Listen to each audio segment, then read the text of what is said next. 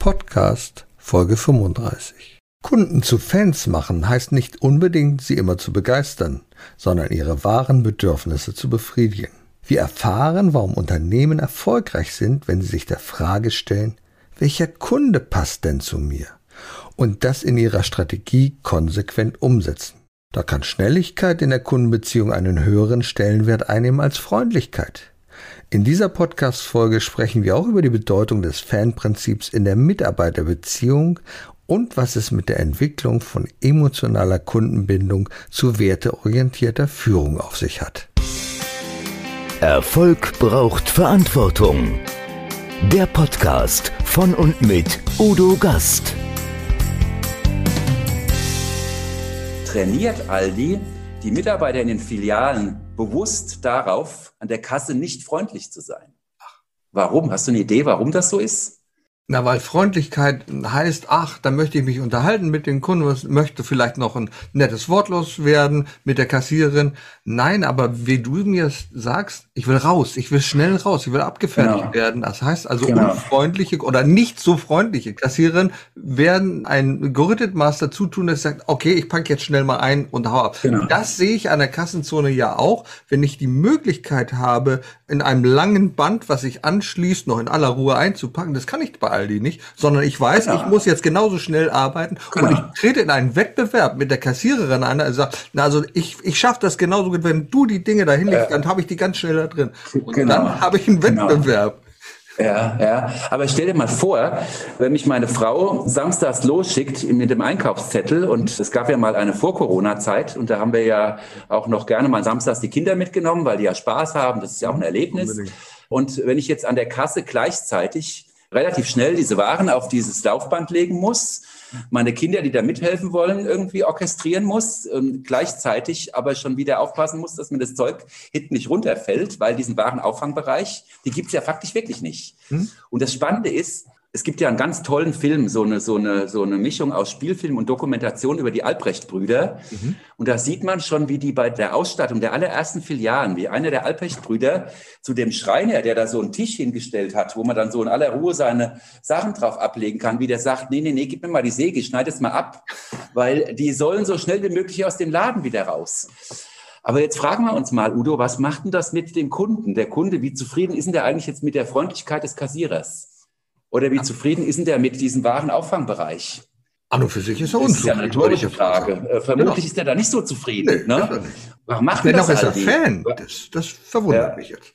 Ja, warum machten Aldi seine Kunden bewusst unzufrieden? Na ganz einfach, weil Aldi verstanden hat, so wie du es ja eben auch schon erklärt hast, ja, der freundliche Kassierer und auch dieser Warenauffangbereich, die machen den Prozess langsam. Mhm. Na, also da gibt es Studien auch dazu. Aldi kann ungefähr doppelt so viel Kunden pro Stunde an der Kasse abfertigen wie Edeka und Rewe.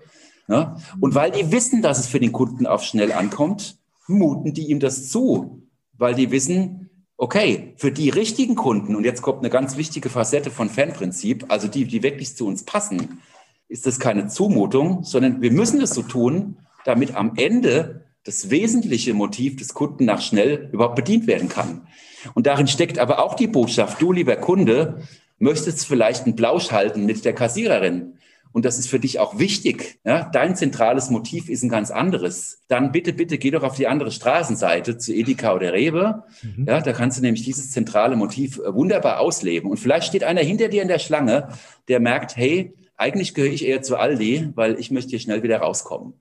Ja, das geht so weit, dass Aldi Süd in seiner Unternehmensstrategie verankert hat, wir sind kein Angebot für alte Menschen. Hm. Weil schnell und alte Menschen, also wenn man sich jetzt an, allein diesen Prozess an der Kasse anschaut und sich vorstellt, dass da eine 80-jährige Mutter, ja, die Waren. Wir alle haben Bilder vor etc. Wir alle haben Bilder, ja. Das wird nicht funktionieren. Das heißt, eine ganz, ganz, ganz, ganz wichtige Facette, und das habe ich ja vorhin auch gesagt, was macht uns am Ende erfolgreich mit dem Fanprinzip, ist zu lernen und zu verstehen, wo muss ich Nein sagen.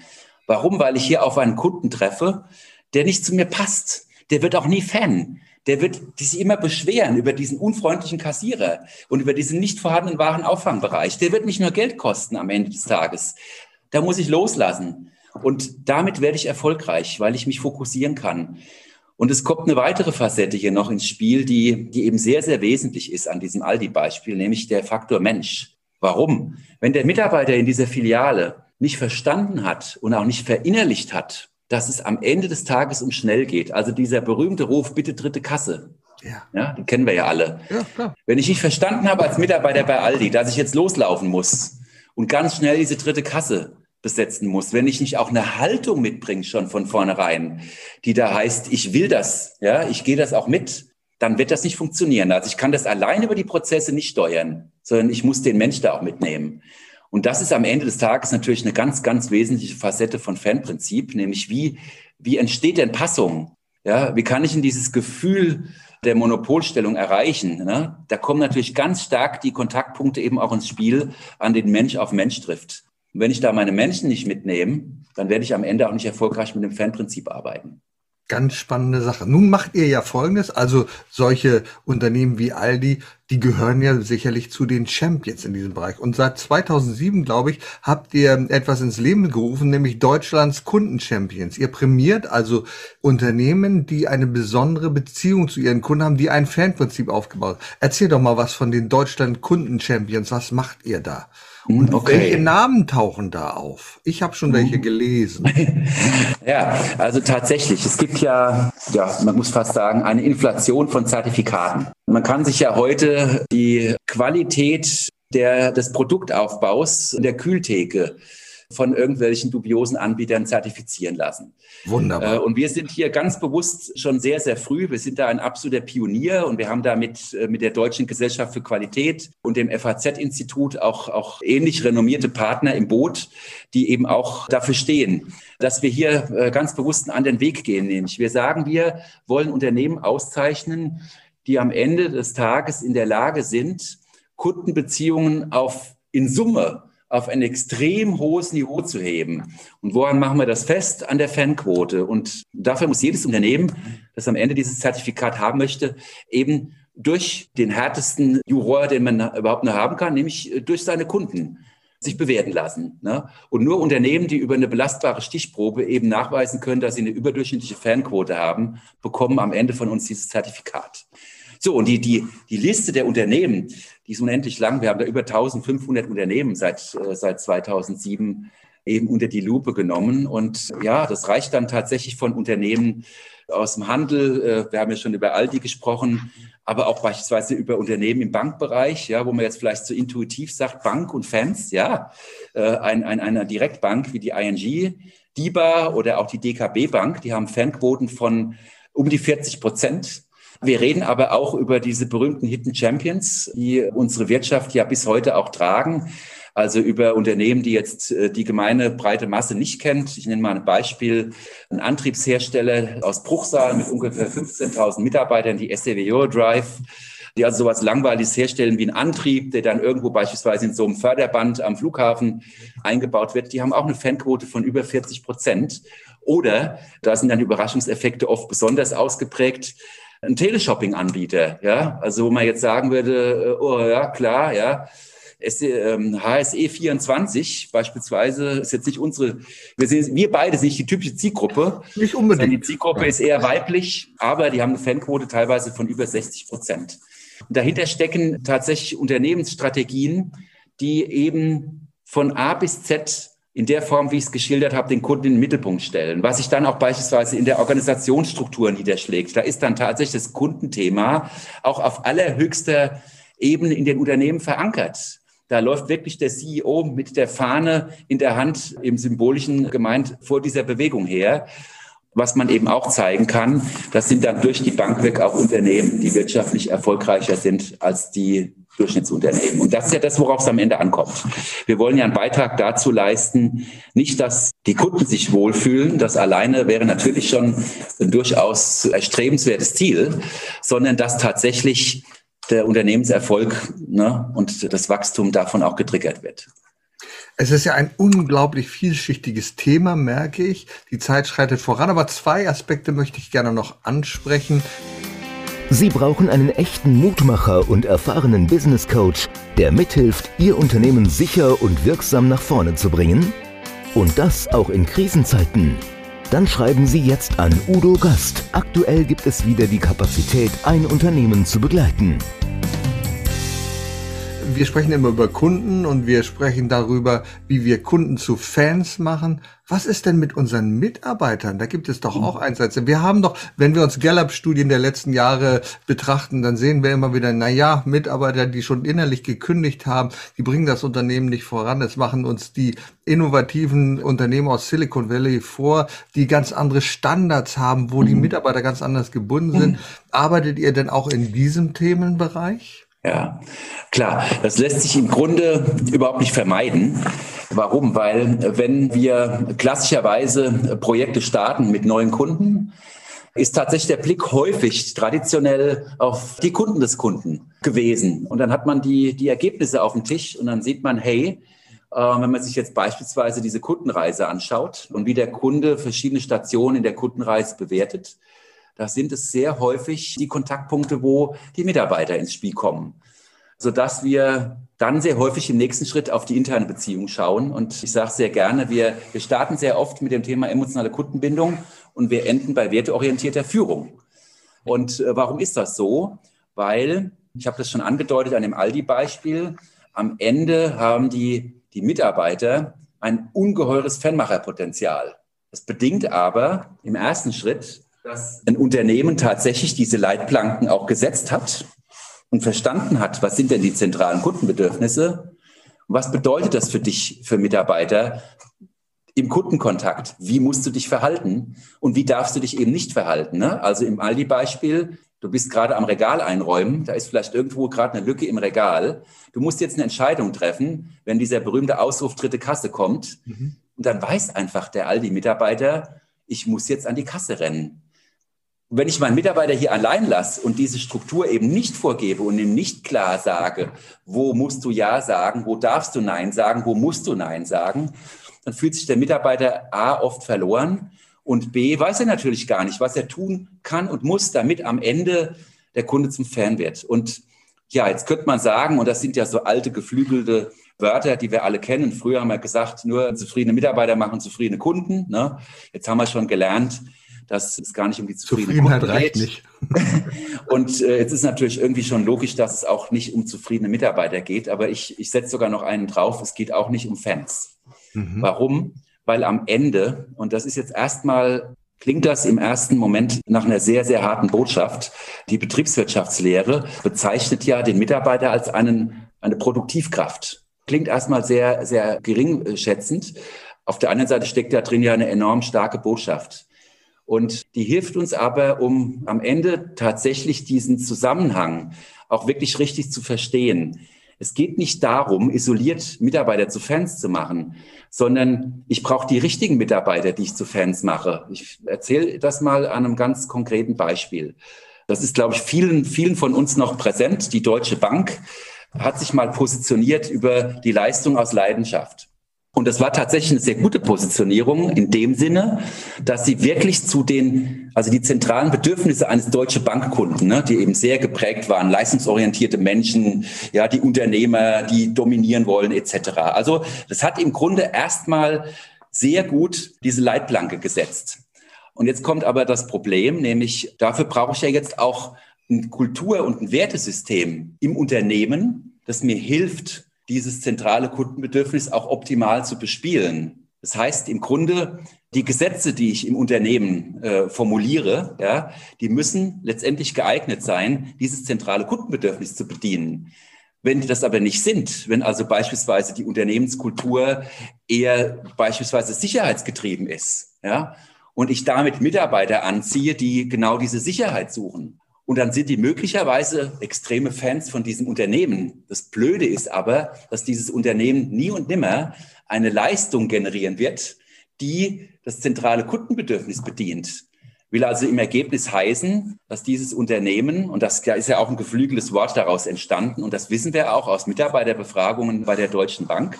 Die Mitarbeiter, die haben uns zurückgespielt, wir stehen hier kulturell so ziemlich für alles, nur nicht für eine Leistung aus Leidenschaft. Wir stehen eher für die Leistung, die Leidenschaft. Ja? Weil auf der einen Seite ein Kunde, der extrem leistungsorientiert ist, jetzt stellen wir uns mal vor, wie der aussieht, ne? wie fordernd der auch gegenüber seiner Bank auftritt, ja? der extrem emanzipiert ist, der sagt, 24 Stunden, 365 Tage müsst ihr für mich da sein und, und, und. Und dann trifft er auf einen Mitarbeiter, der extrem sicherheitsorientiert ist. Das will also heißen, wenn wir Kunden zu Fans machen wollen, dann müssen wir nicht nur verstehen, was ist das zentrale Kundenbedürfnis, sondern wir müssen auch verstehen, was für einen Rahmen müssen wir denn jetzt schaffen über unsere Werte, unser Leitbild, unsere Führungsgrundsätze, unsere Kommunikationsleitlinien, damit wir dieses zentrale Kundenbedürfnis bedienen können. Und was heißt denn das? Jetzt komme ich zu einem anderen Thema, was ja heute extrem wichtig ist für unsere Arbeitgebermarke. Mhm. Ja, die muss nämlich im Grunde natürlich genau das liefern, nämlich die muss die Mitarbeiter anziehen, die am Ende dann auch eine Leistung, die aus Leidenschaft dann auch generieren kann. Ne? Und hier äh, laufen viele Unternehmen immer noch im Parallelbetrieb. Ne? Da ist Vertrieb, Marketing, Kommunikation, die kümmern sich um Kunden und da ist HR, die kümmern sich um den Mitarbeiter. Und die haben überhaupt nicht verstanden, dass nur wenn diese diese Schnittstelle funktioniert, am Ende des Tages das Unternehmen erfolgreich sein kann. Weil, Entschuldigung, Geld verdienen tun wir halt nicht über unsere Mitarbeiter, sondern über unsere Kunden. Also harte Botschaft erstmal, aber wenn man es wirklich zu Ende denkt, rückt sie den Mitarbeiter in seiner Bedeutung natürlich extrem nach vorn wenn ein Unternehmen das wirklich durchdrungen hat, ja, kann es wahnsinnig viel Geld sparen, weil was bedeutet das denn, wenn ich dem Kunden, äh, dem Mitarbeiter in einem Rekrutierungsprozess ein Unternehmen präsentiere, was er dann faktisch möglicherweise gar nicht erlebt? Wie lange wird er dem Unternehmen erhalten bleiben? Und was für Rekrutierungskosten hatte ich für den? Ne? Also du siehst, das Thema ist komplex, aber nur wenn ich es wirklich in der Konsequenz auch miteinander verzahne, habe ich am Ende eine Chance, dass beim Kunden das ankommt, was mich am Ende erfolgreicher macht. Das schreit danach, dass dieses mal fortgesetzt wird mit dem Thema, was wir gerade besprochen haben, mit dem Ja, genau. Da sind wir natürlich auch dran, diese Geschichte jetzt in Richtung äh, Mitarbeiter weiterzuschreiben, weil der Mitarbeiter hat natürlich nicht nur die Funktion, am Ende des Tages den Kunden glücklich zu machen, sondern er er hat natürlich schon auch ein Eigenleben. Und da kommen natürlich noch viele Facetten ins Spiel, wo es wirklich auch in der Logik, wie wir das jetzt heute besprochen haben, in Richtung Kunde, dann auch in Richtung Mitarbeiter darum geht, zu sagen, wie kann ich denn vor dem Hintergrund von War for Talents, von Fachkräftemangel in verschiedensten Bereichen, wie kann ich natürlich am Ende dafür sorgen, dass ich die besten für mich passenden Mitarbeiter auf dem Arbeitsmarkt auch bekomme. Ja? Denn äh, auch wenn die Digitalisierung voranschreitet, und das ist auch ein sehr spannender Befund, der, der den einen oder anderen im ersten Moment vielleicht eher erschreckt. Denn auch hinter digitalen Kanälen sitzen Menschen. Ne? Das darf man nicht vergessen. Und die Kunden haben ein sehr genaues Bild davon, ob der Mitarbeiter, der hinter einem digital, äh, digitalen Kanal sitzt, also hinter einer Website, äh, hinter einer Video-App-Option oder hinter einer Mail, die geschrieben wird, ja, ob der kundenorientiert denkt oder nicht, ob der verstanden hat, was es, worauf es für den Kunden wirklich ankommt. Ja, also wir können über das Thema der fortschreitenden Digitalisierung uns aus diesem Thema nicht rausstehlen. Wunderbar. Jetzt lass uns noch auf einen letzten Punkt kommen. Und zwar werden jetzt viele Unternehmer sagen, ja, das ist alles gut und schön. Ich muss im Moment überleben, denn wir sind in einer Krise. Wir können das Wort schon nicht mehr hören, Krise. Und ich sage, man, man kann es auch anders buchstabieren, das Wort Krise. Man kann es K für Kreativität, Risikomanagement. Wir können Innovation sagen für das I. Wir können S Standing nehmen und wir können das E für die Energie nehmen, die wir jetzt brauchen, um durchzuhalten, etwas Neues zu machen. Und auch ihr bietet ja etwas an. Was kann denn der Unternehmer, äh, wo kann er jetzt profitieren von euch. Ihr macht auch in diesem Bereich ja etwas im Moment. Naja, ähm, wir ähm, äh, müssen natürlich tatsächlich erstmal konstatieren, dass es aktuell viele Unternehmen gibt, die durch Corona und durch die Kontaktbeschränkungen und alles, was damit einhergeht, natürlich schon ähm, vor extremen Herausforderungen stehen. Ja, überhaupt keine Frage. Das ist die eine Seite der Medaille. Die andere Seite der Medaille ist, dass sich natürlich durch die Corona-Krise und die Kontaktbeschränkungen viele Kunden auch neu orientieren. Also ich mache das mal ganz konkret. Wir haben einen großen, sehr renommierten Sparkassenkunden, bei dem wir also auch beispielsweise jährlich diese Statusmessungen durchführen. Und da haben wir letztes Jahr im Februar noch ein Ergebnis gezeigt, dass immer noch, und jetzt musst du sich festhalten, ungefähr die Hälfte der Kunden die Transaktionen über den Überweisungsträger abwickelt und damit in die Filiale geht. Man glaubt es nicht, aber das ist die Realität im Jahre 2020. Und äh, dann kommt die Corona-Krise und die Bankfilialen schließen. Ja, das kann ich natürlich ähm, schlichtweg die Überweisungen einstellen, aber irgendwann steht der Gerichtsvollzieher vor der Tür. Also ich muss mir was Neues überlegen. Und selbst wenn ich überhaupt nicht online-affin bin, fange ich auf einmal an, mit Online-Banking zu experimentieren. Und dann stelle ich fest, dass ganz viele Vorurteile, die ich da hatte, dass sie überhaupt nicht stimmen. Das ist nicht unsicher. Und das ist auch nicht kompliziert. Und ähm, das ist zudem auch noch hygienisch. Ja? Also da kann ich mich gar nicht mit Corona anstecken. Und jetzt stellen wir uns doch mal die Frage, ob die Kunden, die jetzt über so eine lange Strecke eines zweiten Lockdowns die Erfahrung gemacht haben, dass dieses Online-Banking hervorragend funktioniert, ob die danach wieder mit dem Überweisungsträger in die Filiale laufen werden. Und da wird die Antwort, glaube ich, ist relativ klar. Das heißt also, wir sehen, dass Kundenpotenziale in Bewegung geraten wie noch nie zuvor.